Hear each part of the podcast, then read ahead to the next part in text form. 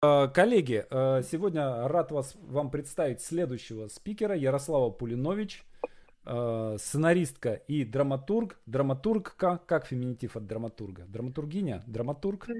Я как-то мне все равно, но я предпочитаю драматург, не мучить язык. Ну да, правильно. Ну, драматург. Да, да, да. Ярослава, по-моему, в настоящий момент самый самый популярный, сам, по количеству постановок, по-моему, самый... У тебя, у тебя, по-моему, несколько лет последних самое большое количество постановок по России, да? Ну, я такой статистики не проводила, но... Ну, вот я, где, я где-то видел, слава просто, богу, ставят. что типа вот в как в, там список драматургов по количеству постановок, и э, ты была на первом месте. Я понимаю, что сейчас, сейчас, наверное, уже Данилов приближается к трону, но... Ну да, уже обогнал. Да, может быть, может быть, уже обогнал. Но, тем не менее. Э, королева российской драматургии. Аудитория твоя с темой, как работать, э, как работать на заказном проекте. И если вы будете работать с сценаристами, то довольно большую часть вашей жизни будут занимать заказные проекты. Вот как не сдуться, как не слиться на этих проектах, Ярослава поделится своим опытом. Ну, первое, что я хочу сказать, что весь мой опыт, он сугубо субъективен. Э, я не претендую на какие-то, э, ну, типа, законы, что это всегда так работает, но, по крайней мере, это вот такой мой опыт. А, меня слышно? Просто у меня поменялась картинка. Так. Да, да, да, все, тебя а, слышно. Я просто, я просто себя а, убрал из трансляции, чтобы. Я мне... поняла, да. Но я все время здесь. Если да. что, ты можешь ко мне апеллировать, и я буду появляться. Я, наверное, хотела бы начать с того, а, что что мы подразумеваем под определением профессионал, да, профессиональный драматург, профессиональный сценарист. Вот кто он такой? И мне кажется, понятно, что это очень такое общее определение, что, наверное, профессионалом можно назвать того человека, кто зарабатывает деньги своим трудом. И э, такая история, она, мне кажется, происходит во, все, во всех профессиях, но поскольку в драматургию и сценаристику приходят люди совершенно разных профессий, а, она рано или поздно случается с каждым, кто решил встать на этот путь. Я видела очень много примеров, когда люди приходили из других профессий, там стартовали, например, с первой пьесы на каком-то фестивале, но они работали а, в другой сфере, рано или поздно а, им приходилось делать выбор, либо оставаться э, ли, на своей работе и как-то ну, в порядке хобби там, принимать участие в каком-нибудь фестивале, там Любимовка, например, либо уходить полностью в профессию, потому что профессия драматурга, она подразумевает и большие затраты времени, и, собственно, много разъездов и так далее. И вот тут как раз человек делает выбор, и существует два пути, вот, которые я наблюдала. Все, что говорю, это, в общем, две такие крайности. Первое, человек, а, значит, понимал, что он что-то может, а, к нему начинали обращаться. Обычно всегда, как только у вас начинают появляться пьесы на фестивалях, где-то на конкурсах, вам начинают писать продюсеры. Не хотите ли вы поработать над тем или иным проектом? И люди, понимая, что они могут зарабатывать достаточно много денег, они полностью уходили в проекты, в сериалы, во что-то еще, и, собственно, больше я их как-то и не видела. Ну, то есть они полностью уходили вот в такой труд на заказ, в проектные какие-то истории, и, что называется, переставали, что называется, писать, как это говорится, для вечности. Я не знаю, как это сказать.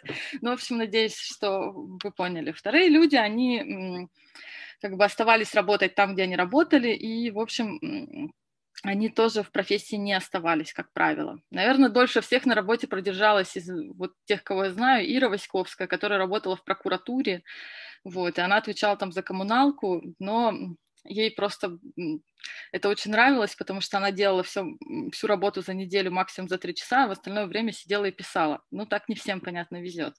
И вот дальше, а, когда человек принимает решение, что он остается в профессии, и он идет дальше, а, существует вот такая опасность э, уйти совсем уж в заказы и потеряться, скажем так, потерять что-то свое, что держит тебя, э, что дает тебе право, наверное, называться художником. И тут я, когда думала про эту тему, я разделила заказы а, ну, на такие виды и подвиды. Наверное, Первое, на что бы я разделила, вот когда вы будете работать, первое, что нужно понять, с кем вам предстоит работать. Вот у вас а, какой-то заказ на какой-то текст. И нужно понять, вы будете работать с художником или с нехудожником. Вот я, например, больше гораздо люблю работать с художниками. То есть когда а, проект, заказ идет от режиссера, ну, реже он идет там от художника, от оператора, чаще всего все-таки от режиссера, вот, тогда я понимаю, что есть на проекте есть кто-то творческий, с кем мы будем обсуждать это все. И это для меня самый классный заказ, потому что я понимаю, что человек, а, он не просто, он получил какой-то бюджет, и он как-то хочет его освоить, а он до этого ходил, мучился, он придумал тему и так далее. Вот. И существует, вот в, в такой конфигурации существует, э, ну, мне кажется, два пути. Первый путь, когда режиссер а, говорит, э, делай, что хочешь, э, вот пиши, я тебе даю тему, ну, условно говоря, инсценировка это или просто какая-то тема. Вот я тебе даю тему, и там через месяц встретимся и поговорим. Это самое классное вообще развитие, какое только может быть, потому что э, ты делаешь то, что тебе нравится, так, как ты считаешь нужным, и потом ты приходишь, тут единственный вариант, что вы можете не совпасть. То есть ты мог там два месяца работать, собирать материал, там что-то придумывать, а потом режиссер посмотрел и сказал, ну нет, потому что нет четкого, опять же, ТЗ. А, вот. Но при этом это, тут есть много-много возможностей повернуть в ту сторону, в какую тебе интересно и так далее. И есть возможность убедить режиссера, если он изначально ну, не совсем понимает, что он хочет, вот как-то бродит его тема, а, что-то вокруг него бродит, но он не знает, куда. Тут можно объяснить ему, почему вот нужно делать так, а не вот так. А второе, вторая история, когда режиссер говорит, я все знаю, я все придумал, тут э, важно, как бы мне кажется, понятно, что в голову другому человеку ты не залезешь, но важно все равно понять. То есть первое, первый вопрос, который нужно задать режиссеру, это вопрос э, про что? Что ты хочешь рассказать? А, не в плане истории, а в плане ну, какой-то сверхцели сверхмысли какой-то.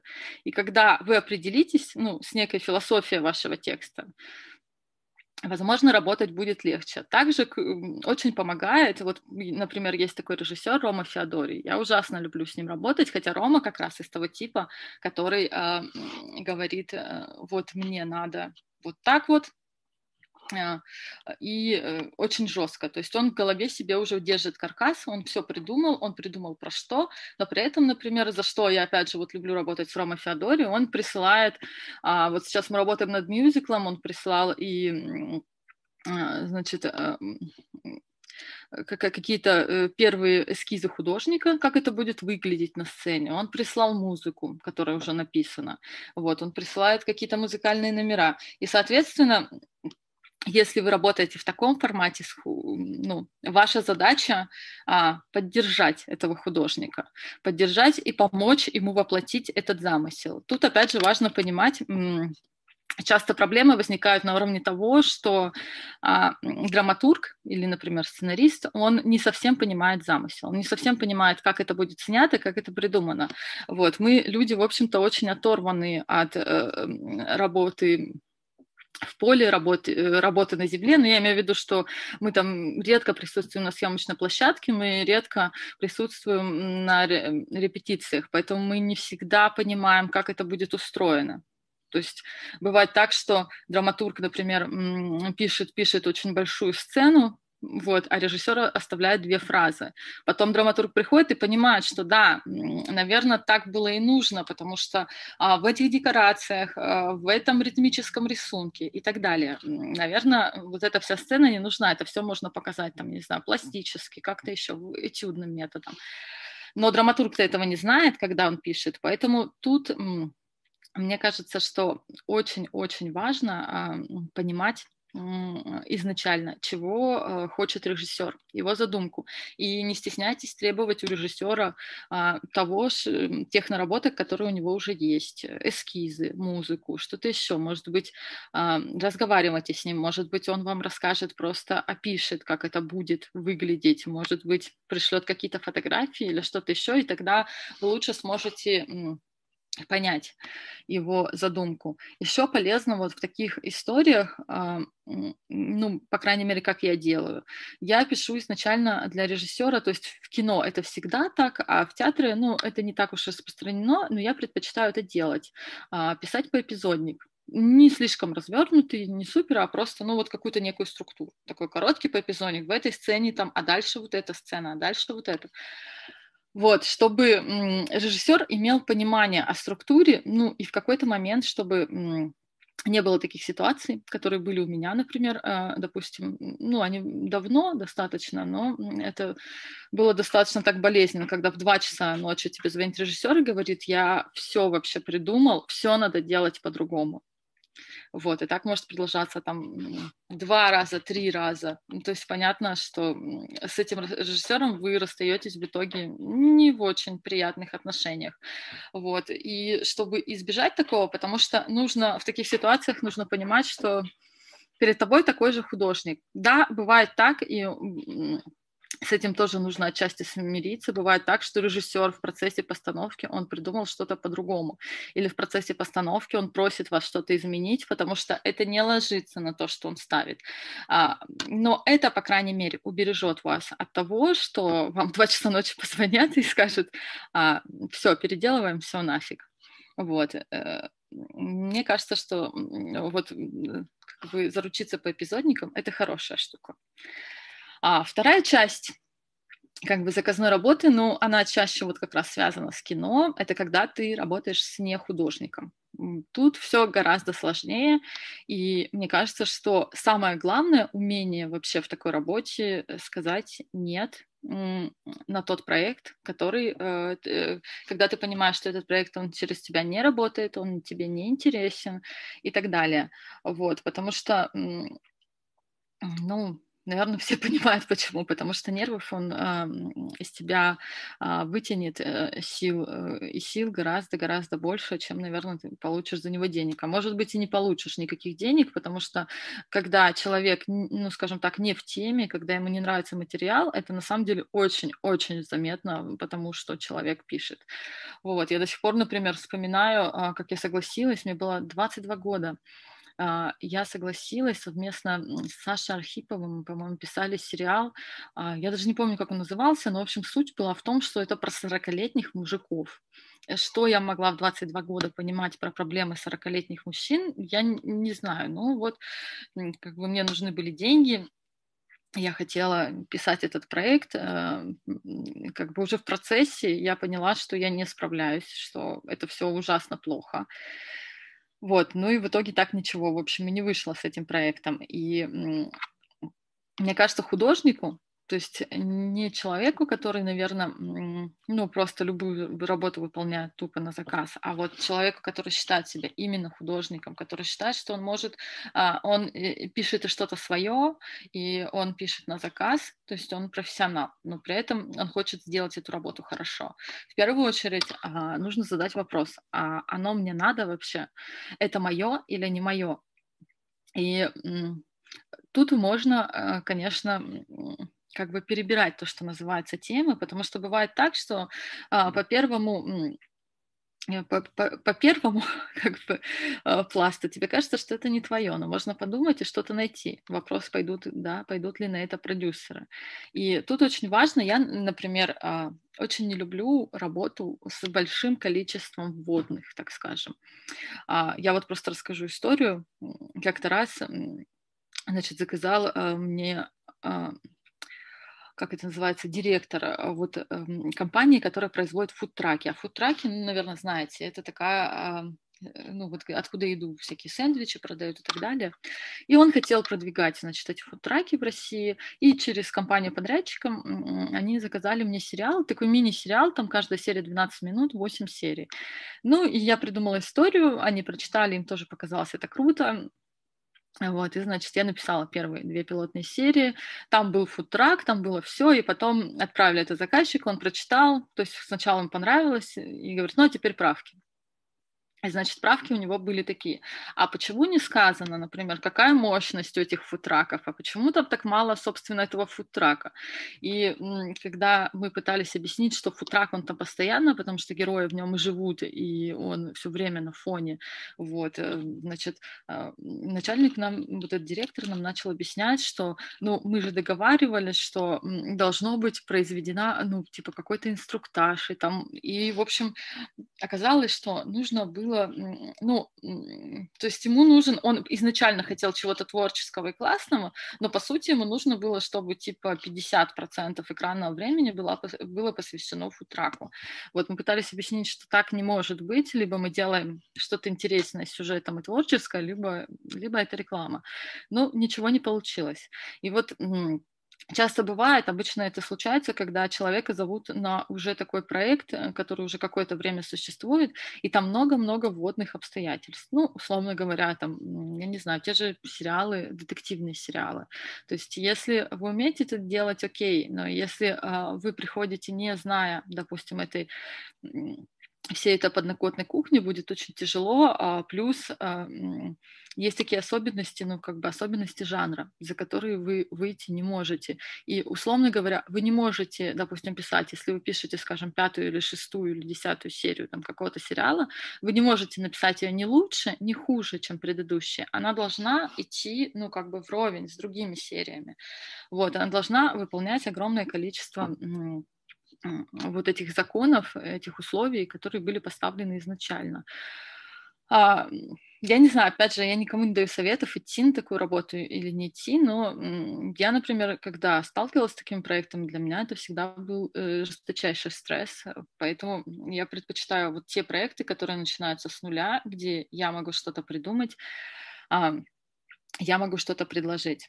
Дальше, а, тут опять же, скорее всего, ну, так редко бывает в кино, но, как что ты прям сразу работаешь с режиссером, и продюсер говорит, вот вам куча, типа, денег, вот, вот такой бюджет, делайте, что хотите, я приду в конце посмотрю. Нет, в кино так чаще всего не случается. И м, работать вам придется с продюсерами. Тут есть какие подводные камни. Наверное, а, для меня а, самое такое самое грустное вообще в истории, что профессия киноредактор, я считаю, она умерла, ну, вместе с Советским Союзом, может, просуществовала еще какое-то время, пока эти люди были живы, но сейчас я очень мало встречаю классных, э, хороших, талантливых редакторов. Вот. Часто люди, они же продюсеры, и вот, они себя считают таковыми. Но дело в том, что вот профессия редактора, именно киноредактор, это огромная профессия. В Советском Союзе на него учили пять лет. Это были люди а, высочайшей эрудиции, люди, которые, опять же, параллельно не занимались там еще каким-то продюсированием или чем-то еще. Они работали с автором. И а, для них автор — это был их основной, собственно, работодатель, вот, поэтому они работали на условиях какой-то, ну, чаще всего открытости, на условии, на желании помочь автору, все знали друг друга и так далее. А сейчас э, такая ситуация встречается, увы, редко, чаще всего вам придется работать с продюсером, и тут все зависит именно уже от личности продюсера. То есть бывают, эм, бывают классные продюсеры, и, мои, э, слава богу, в моей жизни такие встречались, которые, вот, может быть, у них нет там редакторского какого-то образования, но у них есть какая-то профессиональная чуйка. Они понимают, что так сработает, а так не сработает. Они смотрели много фильмов, например. Они вообще образованы и подкованы в том, что они делают.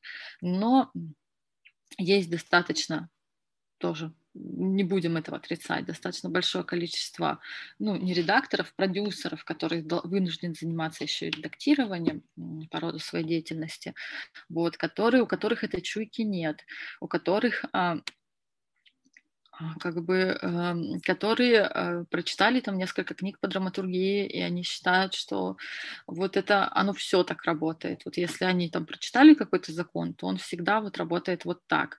А, которые там путают понятия и так далее, или не совсем правильно понимают какие-то сценарные законы. И тут, эм, мне кажется, важно определиться, насколько дорог вам проект, и насколько вы готовы идти там и продавливать, скажем так.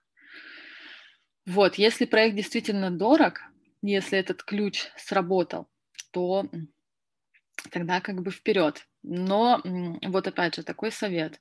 А, я не так давно к этому вообще пришла, что на самом деле как бы мы можем договариваться, допустим, только тем языком, на котором говорит наш заказчик. Если заказчик говорит, там, вам не хватает протагониста, там, антагониста, нужен тут вот усилить конфликт и так далее, и все вот это идет таким вот сценарными или псевдосценарными понятиями, потому что, ну, на самом деле я привыкла гораздо более простым языком вообще разговаривать, там, с режиссерами, с тем же.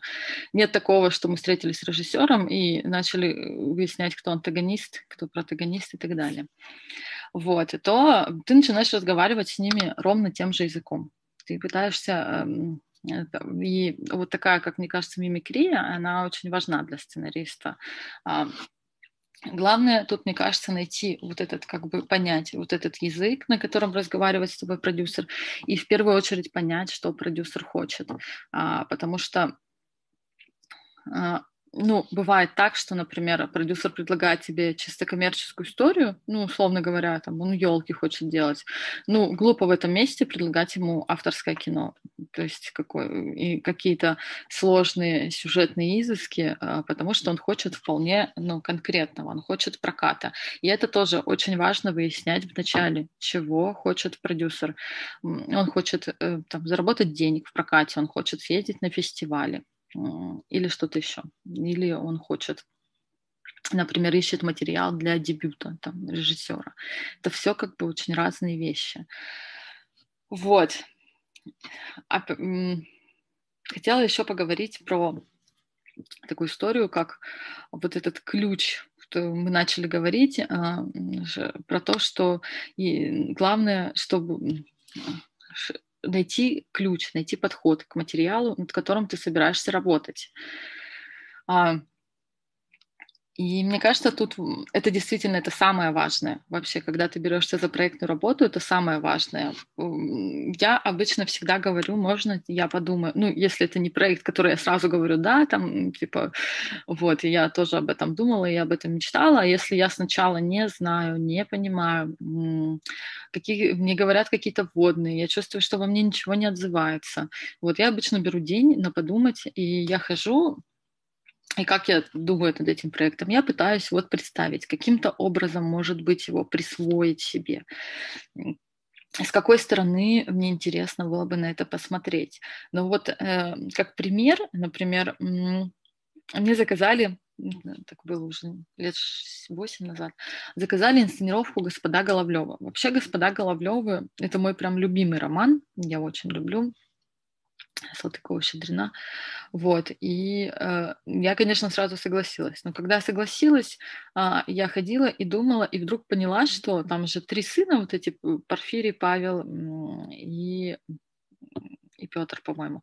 Вот. Но обычно все режиссеры, в том числе и Серебренников, например, они ставили всегда про Иудушку, ну, потому что это самое яркое пятно романа, это история такого сумасшествие, как человек вот э, а, становится чудовищем прямо у нас на глазах. Это все очень страшно, это практически такой Достоевский э, или даже страшнее, не знаю. Но когда я ходила, я понимала, что ни один из этих мужских персонажей вот во мне не поднимает ну какой-то то есть они поднимают какой-то ужас, но это через меня не идет. И потом в какой-то момент, во-первых, я поняла, что там есть еще персонаж маменька, который как-то, ну, мало кто на него педалирует, а на самом деле вот эта маменька, это же и есть вот та самая история а, рождения вот этих монстров. Они же там все родились монстрами, как Салтыков-Щедрин пишут. Вот есть такие головлята, да, которые вот и приводят описание, что подразумевает под этим термином. И я поняла, что, ну да, мать породила всех.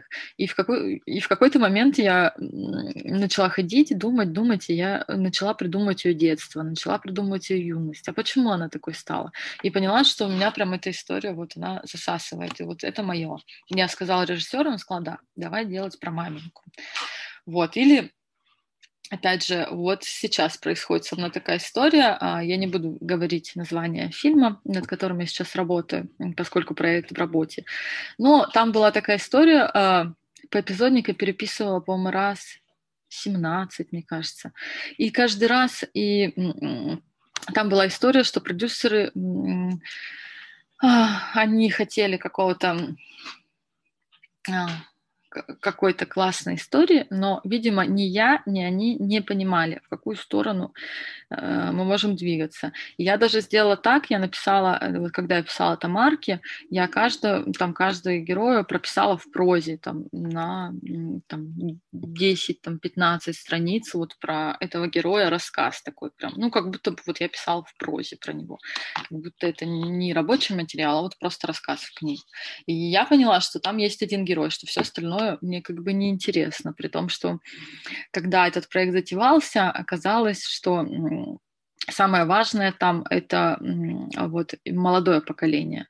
И э, я тоже ходила и как-то мучила себя, мучила этим молодым поколением, пока в какой-то момент я поняла, что это молодое поколение, оно никому не интересно, э, потому что это, ну, ну, потому что это не актуально. Там нужно еще знать предысторию, что это такая не совсем современная, в общем, проза. И это вот это вот конфликт отцов и детей, наверное, не настолько он сейчас отражается, не настолько популярен вот тот, который был тогда. Я поняла, что мне интересен там только один герой. И вот сейчас как бы в итоге я пришла к продюсерам, но, слава богу, они вот как раз оказались достаточно адекватными людьми, которые хотят, чтобы был хороший проект и примерно, ну, как бы, примерно понимают, какая-то чуйка, в общем, у них есть. Вот, и объяснила, что вот я могу писать только про этого героя и только с этой стороны, потому что я это вижу. А все остальное как-то не очень. И вот мы сошлись, собственно, на этом. А, что мне кажется еще важно, а, важно делиться, наверное, какими-то своими, ну, вот впечатлениями, своими мыслями, размышлениями, даже если там перед тобой не режиссер, допустим, а человек такой, а, который а, ну, не на стороне художника, а на стороне вот исполнительной, там, административной части, да. Важно делиться своими убеждениями, а важно пытаться убедить, если вы уверены что это так нужно. Но, опять же, быть готовым к тому, а, как сказать, что вам скажут нет, что вы уйдете из проекта. И тут важно, мне кажется, для себя определить вот тот процент как бы работы, который вы можете делать, ну, потому что а, а потому что там, ну, вам нужны деньги, вам нужно кормить семью и так далее. И проект, который, и проценты работы для себя, который ну, вы будете делать, потому что вы надеетесь этим просто сделать что-то классное, что-то крутое, получить все премии мира, там, я не знаю, поставить себе галочку, что я это смог и так далее.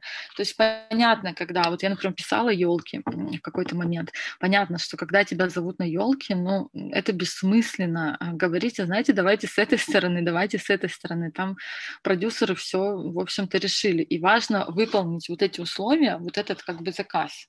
Вот. В этой работе, наверное, если ты делаешь ее хорошо, нет ничего ну, какого-то такого. Я не вижу в этом ничего, по крайней мере, такого, что вот ты там пошел в заказуху. Нет. Но хорошо бы, если бы не только из такой работы состояла работа художника, потому что у меня был э, несколько лет мне нужно было срочно заработать на квартиру, когда я писала вот, ну, примерно такие проекты, и в какой-то момент это правда так, а, ну, для меня, по крайней мере, было, а, я не могла ничего писать своего, я начинала писать, и я понимала, что у меня герои говорят каким-то штампованным языком. Ну, то есть они не, а, ты не можешь придать им никакую, ну, какую-то супер яркую характеристику. Ты мыслишь а, размерами текста, например, вот это такой страшный, мне кажется, посттравматический синдром после большой ну, когда долго работаешь на сериалах, там на чем-то еще, ты начинаешь мыслить там минутами, форматами и так далее. И никак не можешь, ну, как бы ты говоришь сам себе, успокойся, ты пишешь пьесу. Вот сколько она будет, столько и будет. Ты продолжаешь вот мыслить в каких-то форматах, что это формат, это не формат. Вот, и мне кажется, что, ну, вот такое, когда ты очень часто и много работаешь над такими проектами, мышление становится немножко клишированным. Но без таких проектов, опять же, а, что развивают такие проекты? Они развивают, ну, во-первых, с моей точки зрения, некую такую а, профессионализм, ответственность, умение в сроки сдавать материал, умение а, работать с большим количеством текста, а, с большим количеством замечаний, а, правок и так далее. И но это как-то очень дисциплинирует, на самом деле. И поэтому я вот не против такой работы, но мне кажется, что она должна составлять там в работе вот художника процентов, ну там типа 25, там, 30 вот за год, как-то так. Вот, потому что все остальное время нужно посвящать проектам, которые, а, за которые, ну, скажем так, с которыми тебе самому захочется. То есть понятно, что ну, как-то странно было бы как бы, не знаю, ездить на фестивале с сериалом «Елка» и так далее, и говорить там, я это написала, вот, смотрите. Вот, с теми проектами, которые тебе хочется представлять самому которые ты себе присваиваешь. Вот. Э, по крайней мере, у меня есть проекты, которые я себе не присваиваю, потому что там командная работа, что-то еще. Вот. А есть проекты, которые ты прям, даже если это вот работа на заказ, тебе предложили это изначально, там это была, может быть, не твоя изначальная идея, но ты это сделал, и ты всем говоришь, это сделал я. Посмотрите, как круто, как здорово получилось. Вот. И для меня вот именно проектная работа художника, она должна быть такая, что ты вписался в проект, и ты его присвоил. Вот, и, но мне кажется, что это вот такое, наверное, самое важное. А когда ты хочешь сделать хорошо, тебе нужно учиться, э, научиться как бы понять, где тот ключ, и как ты можешь эту работу присвоить себе. Вот. Я думаю, Саша, может, есть какие-то вопросы? Да, здорово. Еще раз. Ага. Народ, э, если у вас есть вопросы какие-то, тоже подключайтесь. Э, значит, смотри, э, здесь есть вот такая штука. Э, ты интересно очень сказала и очень, по-моему, точно по поводу посттравматического синдрома. Да, потому что я прям э, видел людей, которые выходили из а, вот этого сериального Рубилова с как раз вот с таким вот ощущением, что это было такое многолетнее изнасилование какое-то. А, вот. И с Сашей Архиповым, тобой помянутым, я помню, тоже мы с ним сидели, э, и он в какой-то момент, когда он перешел в, СТ, в СТВ, mm-hmm. да, и он такой, типа, у меня аж чакры очистились. Вот мне это так понравилось, да, что типа вот несколько месяцев не писал сериалы, да, и как бы вот и чакры вроде бы очистились. Вот. И здесь э, мне кажется, что нужно разрабатывать какую-то прям э, какой-то экологичный такой способ, да, э, как людям входить в эту индустрию сериальную, как в ней существовать и как из нее выходить. Э, прям вот какая, какая-то, ну вот прям как-то как надо понять, какая-то вот методология должна быть, да, э, потому что мне кажется, что человек, э, когда э, он живет в такой ситуации изнасилования такого постоянного творческого, и продукт, который он начинает выдавать, он или никуда не годится, и просто он летит в корзину, Потому что это же чувствуется, это же видно. Люди, заказчики, они же, они же не дураки. Они видят, что ты жопой написал этот диалог, и как бы, ну, и, и чё, зачем нам это надо? Вот. Такое часто случается, да. Особенно, когда человек годами. Вот я очень хорошо распознаю, когда, например, человек типа годами писал сериал и решил написать пьесу для себя. А ничего не получается, потому что ты абсолютно прав. Мне кажется, там рехаб надо какой-то такой. Да, да, да, да, а, да. Мне У кажется... меня, я это почувствовал просто в какой-то момент. Э, я вдруг чувствую, диалог идет как-то слишком легко. Да, то есть ты садишься, и у тебя две страницы диалога за пять минут. Он, э, это не должно так быть. И там это порожняк. И все его, и тебе кажется, что там нормально все, все повороты, конфликт, то есть там все есть. Он выглядит как утка, да, он ходит как утка, он крякает как утка, но это ни хера не утка. А, мне кажется, что это связано еще, знаешь, с, чем? Что помимо того, что ты пишешь, вот очень такой, ну, посредственно начинаешь выдавать такие тексты, очень скороспелые, очень совершенно не прочувствованные тобой, внутренне, ну, не вымученные, что называется. Вот, но помимо этого, ты еще и вокруг тебя вся среда, она такая. То есть ты читаешь огромное количество сценариев, которые, допустим, тебе присылают, да, там предыдущие серии, что-то еще. И это все написано ровно таким же языком. И ты начинаешь воспринимать это за норму, то есть твоя норма, она вот так вот резко снижается.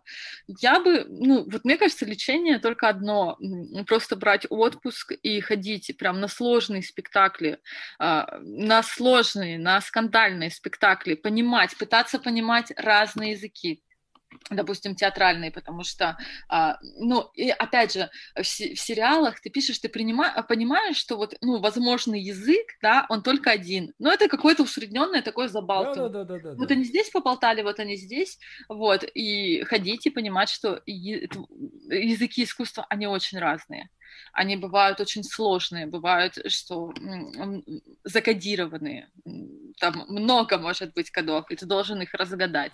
А когда для того, чтобы а, понимать текст, тебе приходится включать мозги, ну, в отличие от там, чтения, допустим, сценариев сериала. Ну и плюс читать литературу. Вот. Мне кажется, ничего лучше все равно классической литературы, там, перечитывать Толстого, там, Тургенева и так далее. И у тебя сразу, на самом деле, э, повышается планка в какой-то момент. Mm-hmm. Ты читаешь, читаешь, и, и ты понимаешь, что это все было херня, а тебе казалось, что это нормально а вот mm-hmm. нужно вот так. И вот после этого очищения можно садиться и писать свою пьесу. Ну вот, э, кстати, э, тоже поразительная штука. Э, когда я работал журналистом, меня это поражало совершенно. То, что многие журналисты, вроде бы люди должны писать, да, должны читать тоже. Они просто полуграмотные. То есть ни, ничему да. не учатся, ничего не читают, ничего не смотрят. И вот то же самое в сценарной среде меня поразило. То, что э, очень многие сценаристы, э, которые годами работают в индустрии, да, 10 лет, 20 лет работают, э, и может быть это даже люди с авгиком, да, или просто там вот попавшие в первый призыв, когда там вообще всех с улицы брали, вот они как-то попали туда, волной их занесло, вот. И вот они сидят и пишут. Они ничего не смотрят. Да, ну сериальчики какие-то посматривают такие же. Вот, какие пишут. И вроде как их это все устраивает. Ну да, я думаю, это как это все устраивает. И естественно, что когда ты выдаешь какой-то контент, ты пишешь, mm-hmm. примерно смотришь тот же контент, который есть вокруг да, тебя. Да, да, да.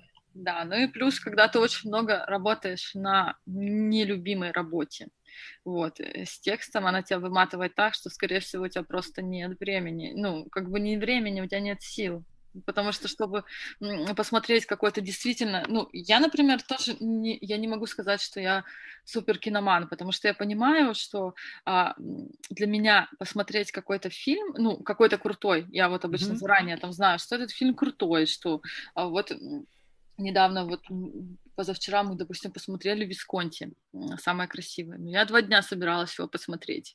И каждый раз думаю, может, не сегодня там, потому что, чтобы посмотреть произведение искусства, тебе нужно всегда сделать над собой усилие. Да. Ты понимаешь, что это не тупой сериальчик, а тебе сейчас придется сидеть, думать, переживать. Это на самом деле сложно. Смотреть искусство, э, читать там и так далее, это, мне кажется, очень такая, так, непросто. Но мне кажется, что здесь есть какая-то вот э, зона комфорта наступает для очень многих людей, пишущих. Вот, когда как бы ты уже, все, у тебя есть, следующие заказы есть, да, ты понимаешь, что ты будешь писать там следующие два года, и тебе как бы окей с этим. И посреди этого остановиться там на несколько недель и написать пьесу для себя, например, да, это уже кажется немножко, ну зачем эта суетность, чего, Любимовку выиграть или Евразию, да, ну как бы кому-то там нахер нужен, да, собственно, там, ну как бы сейчас молодые там все соревнуются. Вот, увидеть свою пьесу в читке, ну тоже, тоже так себе стимул. Вот. Ну, с таким подходом и правда не стоит. Ну вот э, я, я прям вижу вот у многих ребят, которые начинали там одновременно со мной, Э, у меня, я для себя просто поставил, да, что э, пьеса в год, да, то есть как бы вне зависимости, это может быть хорошая пьеса, иногда это получаются прям реально плохие пьесы, да, но вот ты должен как бы сделать, ты должен остановиться, должен написать, даже если это там 7 страниц монопьесы получается в итоге, да, ну уже как бы год не зря, не вычеркиваем. Представляешь, вот. у меня ровно то же самое, пьеса в год. Я пьесу стараюсь писать да. пьесу в год, да, свою.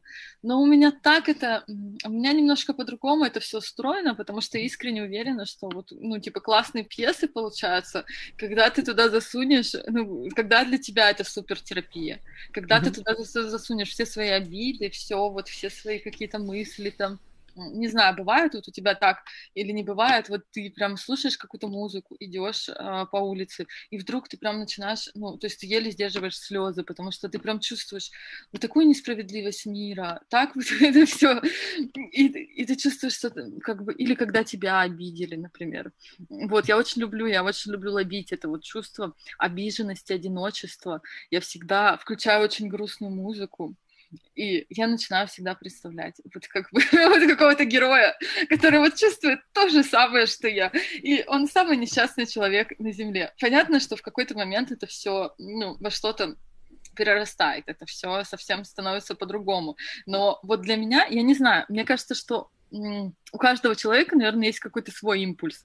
То есть, может быть, человек, который пишет комедии, может быть, наоборот, он поймал вот какое-то вот это чувство, когда у него покатило вот это, ну, как бы пинг-понг такой, или там, я не знаю, э, э, знаешь, жонглирование. То есть он mm-hmm. понял, вот поймал вот эту полосу, по которой вот классно и легко, и вот у него получается комедии.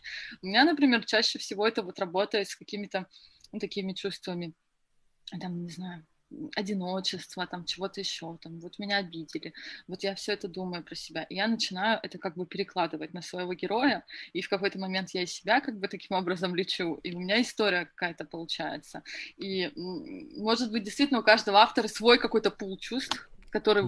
вот нужно вот так вот вложить, как бы пучком света направить на какую-то тему, которая в тебе бродит, и вот получится пьеса. Но боль, мне кажется, боль да, то есть ты чувствуешь боль. В свое время эм, с э, твоим мастером мы общались, с Калидой, когда он еще в ЖЖ, еще в стародавние времена, еще э, там, я еще только собирался там, учился чему-то, и я ему отправил какую-то э, там первую свою поделку, вот, и он прочитал, и у меня, у меня лежит, хранится где-то этот отзыв его, э, и он прочитал, написал, говорит, да что это типа за херня в, в обычной его милой вот этой манере, типа, неужели вот его это волнует? Вот что автор, вот, вот у тебя вот эта вот херня болит, о которой ты, ты пишешь, вот, и для меня это стало таким холодным душем, да, а действительно, ну, у меня это не болит, да, то есть какое-то жонглирование словами, да, идет, э, и, в общем, такая, ну, порожняк, вот, и я себя спросил, а что у меня сейчас болит? О чем? Вот. И я думаю, что как раз то, что мы делаем, да, это когда мы свою боль превращаем во что-то прекрасное, да, то есть когда ты заканчиваешь свой текст, э, это иногда усталость, да, иногда там, не знаю, опустошение какое-то, но э, иногда бывает, возникает ощущение, что мир обновился. Да, то есть ты чувствуешь, что это не только во мне что-то изменилось, но и в мире что-то изменилось от того, что я написал этот текст. А... И неважно уже, прочитают этот текст кто-то, не прочитает этот текст, просто ты чувствуешь, что прям вот что-то меняется. Вот опять же, э, э, ты... Сейчас я э. Да, да, да. Там покоя просто. Сколько там? Собака или кот? Собака. Ага. Вот она просто скреблась под дверью, и было очень так шумно, не давала. Да, у меня обычно кот э, мяукал. Э, сейчас, он, сейчас он отправился на радугу, э, но вот э, раньше он у меня во время вебинаров все время мяукал, или здесь, или там, требовал внимания. Вот. Да, да, мне кажется, что это вообще, ну, это важно. А, когда э, ты там боль свою выплескиваешь, когда ты понимаешь, что болит. Для меня, например, вообще очень важно такой показатель. Мне должно быть так жалко своего героя, своей пьесы. И прям я его так оправдала для себя, что вообще весь мир против него, а я вот с ним, я за него держусь, и я всем доказываю, что его надо пожалеть на самом деле, а не там не осуждать. Вот. Но понятно, тоже, мне кажется, важная история, что понятно, что если ты будешь на всех заказах рыдать mm-hmm. этим всем, ты все равно ты не выдержишь. А, это как в актерстве. Знаешь, почему Михаил Чехов, ну, например, сильно осуждал Станиславского? А, потому что он говорил, что а, э, Константин Сергеевич, он как бы а, рассказывает, как войти в это состояние, что он психику вот так вот чертям расшатывает у артистов, что он рассказывает, как войти из этого, в это состояние, а как выйти, нет никаких. Как выйти, ты сам должен для себя понять. Ты сам должен ну, понять, что для тебя там ну, как бы, что для тебя подходит, а что нет. Но ведь есть артисты, которые никогда этого пути не найдут, и они сопьются нафиг. Да. И в этом смысле, мне кажется, что тут ну, а, нужно как бы сценаристу лавировать, ну, не между Чеховым и Станиславским, конечно, но а, что, например, говорил Чехов? Он говорил как раз про то, что не нужно себя вообще вводить а, в это состояние. То есть и, ты просто поймал эту энергию, вот злости, например, там поломал стулья, там все, у тебя эта энергия пошла, вот, и транслируй ее, эту энергию, вот, а сам не подключайся в нее. И мне кажется, а, это важно и для сценаристов тоже, а, потому что бывают, ну, бывают такие истории, которые ты пишешь классно, ты пишешь хорошо, но ты понимаешь, что тебе, ну, вот, не, вот на том уровне как бы погружения, когда ты, а, весь в соплях там сидишь, этого не нужно делать, потому что это проект, это работа. Она может быть сделана классно, но и без этого, в принципе. Вот ты переживаешь как бы за героев и так далее, но ну ты как бы вот как вошел в это состояние, в общем, войти вот в это э, переживание как бы за героев, а потом, в общем, выйти. И Тут, мы, наверное... мы много этим занимались. Вот, кстати, самодисциплина, я не сразу это понял. Я уже там тоже 7 лет веду этот тренинг самодисциплина по, на новогодних праздниках. Но в какой-то момент я понял, что самое главное это не вход в рабочее состояние, а выход из него. Да. Что надо учиться каждый день правильно вставать из-за стола и придумывать ритуалы какие-то выхода. Иначе просто у тебя работа не заканчивается. То есть, если ты ее не закончил, не закрыл, в чемоданчик не положил, она все время за тобой ходит и рано или поздно тебя просто сожрет. Да, или бывает, что вот распереживался, распереживался, а потом думаешь, надо выпить, например. Это опасный такой знак. Это опасный путь. Да, многие наши друзья по этому пути сходили, и не все туда оттуда вернулись. Да, потому что ты очень много своих психических сил туда вкладываешь, и вот когда ты именно на заказ, да, ты э, работаешь, и ты понимаешь, что эта работа долгая, что тебе придется, ну, там, несколько месяцев каждый день туда входить и каждый день оттуда выходить. И вот тут, э, во-первых, свой собственный внутренний график, внутреннее расписание. Типа, я вот, например, часто, если я работаю, я смотрю по эпизоднику и понимаю, что вот здесь у меня очень сильная сцена. Ну, она прям большая, и она очень драматическая и, скорее всего, когда я буду писать, я много затрачусь. То есть другие драматические сцены я уже не беру. Ну, то есть mm-hmm. сильные. То есть есть там сцены какие-то, ну, там проходные, что-то еще, вот они там встретились, поговорили, там что-то случилось. То есть, окей, я пишу вот эти сцены и вот эту, например, большую сцену. И все, на сегодня все. Потому что если мне кажется, тоже вот если одну за одной, во-первых, не получится, потому что там mm-hmm. на одной уже выгоришь, на вторую не хватит. И вот это вот как бы, да, разграничивание, что вот я пишу, а потом ну и потом, наверное, уже знания какие-то, знания структур, как работает структура, знания, как это устроено. То есть больше включать мозги э, где-то, меньше сердца. Где-то так, давай ответим на вопросы. Так, да. Наталья спрашивает, сколько стоит сценарий? Можно порядок цен? Ой, это как договоритесь. Но я смотрите, что, какую цель вы преследуете.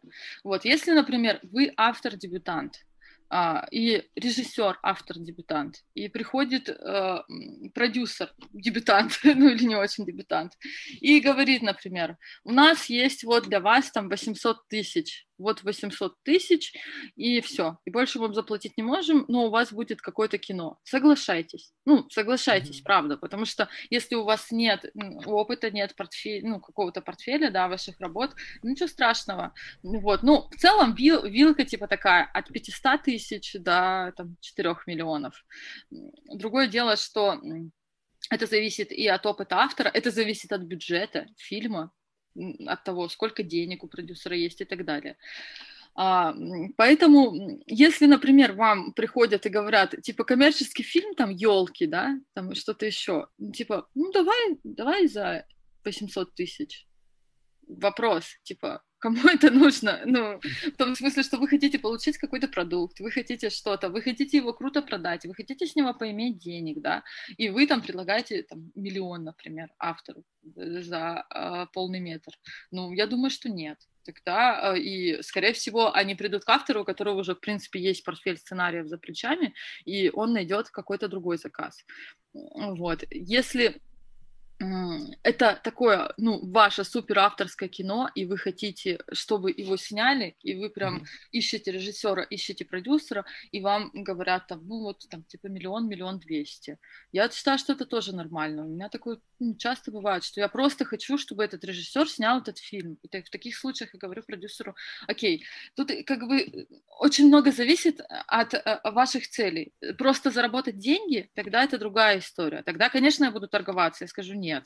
Вы мне предлагаете, за такую цену там я не работаю. Я назову там сумму там, ну, там 3 миллиона, 2,5 миллиона, да.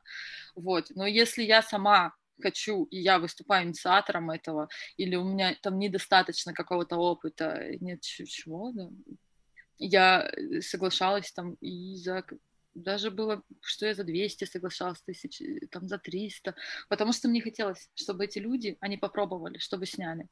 Угу. Так, а какой самый интересный проект был у Ярослава? Были ли проекты, за которые стыдно?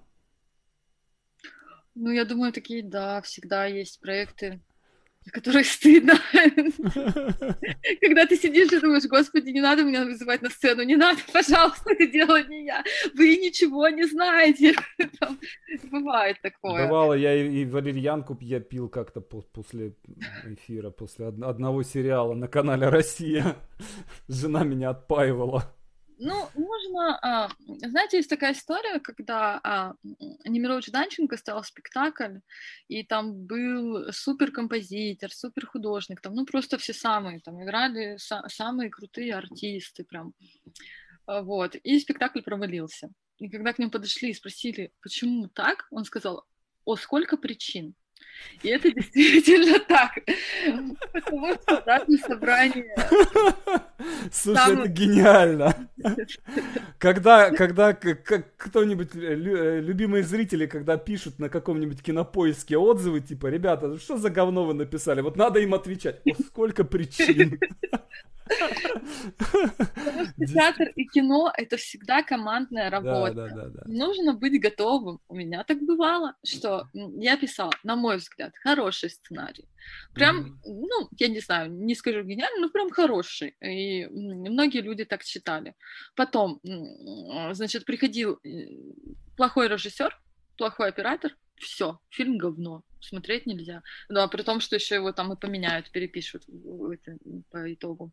Да, а очень часто еще до тебя этот сценарий писали, и после тебя еще этот сценарий писали, и там уже ты вообще ничего не узнаешь. Поэтому, так. честно, предупреждаю, а, ну вот последнее, что скажу, что а, иногда работа сценариста, она не усып... и драматурга, она не усыпана как бы только овациями цветами. Иногда будет очень стыдно, иногда а, будет классно и здорово, иногда будет никак, ты приходишь, и вот это страшное чувство, когда ну как, никак. Вот, это нормально, потому что э, э, творчество командное, много-много причин для того, чтобы ему стать либо хорошим, либо... Слушай, Слушай, у нас такая странная, э, странная конференция. Седьмой год я занимаюсь тем, что отпугиваю людей от сценарной работы. Я им говорю, ребята, это так больно, это так стыдно, это так мучительно. Не становитесь сценаристами. А они все становятся и становятся. Знаешь, когда получается все, это тоже приятно. Я это согласен с этим. Это наркоты, которые согласен. тебе вкалывают, много-много эндорфинов, серотонина. Слушай, да, я, я как вспомню, вспомню, как я вышел на сцену в Тюзе после премьеры «Убийцы». Ну... Да, да. Согласись, классно, классно. Оно того стоило, черт возьми. Вот это всегда, ты всегда, когда у тебя получается, да. при том, что ты получил, опять же, тут нужно понимать, что это все получилось не только благодаря тебе. Конечно, конечно. А благодаря еще куче людей. И да. я думаю, что может быть отчасти вот это, вот этот укол наркотика, это еще типа круто мы это сделали, это еще от единения сценариста да. и драматург дико одинокие существа. Да, это так. Да. Слушай, вот сейчас как раз у меня э, вопрос э, в эту тему. Может ли человек-индивидуалист, бегущий от коллективной работы, стать успешным сценаристом? Конечно. Скорее всего, это ему только поможет. Ну, э, потому что коллективная работа, э, Сценаристом, опять же, ну, с кем вам придется работать, если вы работаете в команде? Вот я, например, этого не люблю. То есть бывают сериалы, где его пишут реально там 6-8 человек. Я не люблю такого. Скорее всего, в этой истории, может быть, нет. Но mm-hmm. есть куча проектов, где вы один сценарист, и все, что от вас требуется, там раз в месяц общаться с продюсером, там, а, редактор вам по почте пришлет правки. Вот, и никто вас как бы и не требует. Так, э, с Ютуба прочитаю, э, тоже здесь есть несколько вопросов. Ирина спрашивает, есть ли какие-то секреты, приемы, которые помогают справиться с большим объемом работы? А, память. Первое. То есть, когда, например, вы работаете с большими пластами текста, это, кстати, помогает везде, в том числе это второе мне помогло, например, ПДД сдать. Вот, а, вы ищете какие-то слова, э, ну, допустим, слова-триггеры, да, у меня mm-hmm. есть такая целая система, когда я помню вот, что здесь должно быть нужный мне кусок, по какому-то слову, которое я вижу, или что-то еще. Каждый вырабатывает для себя сам, но вообще опыт, чем больше вы читаете, допустим, текст, ну, много, массивы большие текстов, тем больше у вас развивается память, тем больше вы учитесь этому. Но это только вот брать и делать, брать и делать каждый раз. Кстати, у лучших авторов э, очень хорошая память. А меня, пораз... меня поразило в свое время, какая, насколько хорошая память у Клавдиева.